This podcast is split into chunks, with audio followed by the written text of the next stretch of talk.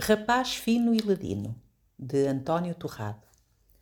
Havia numa aldeia há muitos e muitos anos um sujeito, dono de terras e casas, que tinha o feio costume de não pagar aos seus criados, valendo-se para isso de habilidades e espertezas.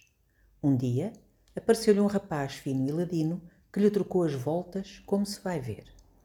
Quanto queres ganhar por ano? perguntou-lhe o lavrador. Seis moedas de ouro, respondeu o rapaz, que era decidido nas falas. Fica combinado, mas com a condição de fazer só o que te mando. Estás pelos ajustes? O rapaz estava pelos ajustes e entrou logo ao serviço. Trabalhou o ano todo sem cometer uma falta sequer. Quase no fim do contrato, o patrão chamou-o. Quer um almoço muito leve.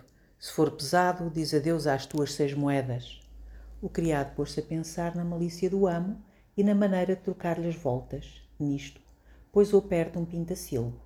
O rapaz teve artes de apanhá-lo, meteu numa terrina, tapou com a tampa e esperou pelo patrão.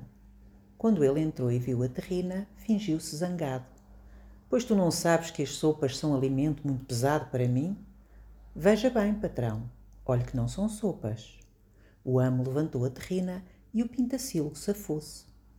Parece-me que não podia arranjar-lhe um almoço mais leve, disse o criado. O amo calou-se. No dia seguinte, último dia do contrato, recomendou-lhe: Vais comprar-me cem escudos de arres e cinquenta de ais. O rapaz ficou um bocadinho atarantado, mas pensou uns tempos e foi ao campo com um saco, onde meteu grande porção de ortigas.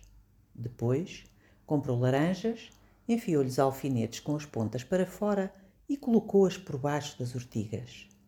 Trouxe o saco para casa e disse ao amo: Aqui tem o saco que me mandou comprar. O amo abriu o saco e meteu dentro a mão. Arre! gritou, sentindo-se picado pelas ortigas. Os ais estão mais abaixo, avisou o rapaz. Ai, ai, ai! gritou o patrão desesperado, picando-se nos alfinetes. O criado Finório, então, disse-lhe: Como vê, cumpro sempre as suas ordens. E o patrão, no fim do ano, teve mesmo de pagar-lhe o combinado.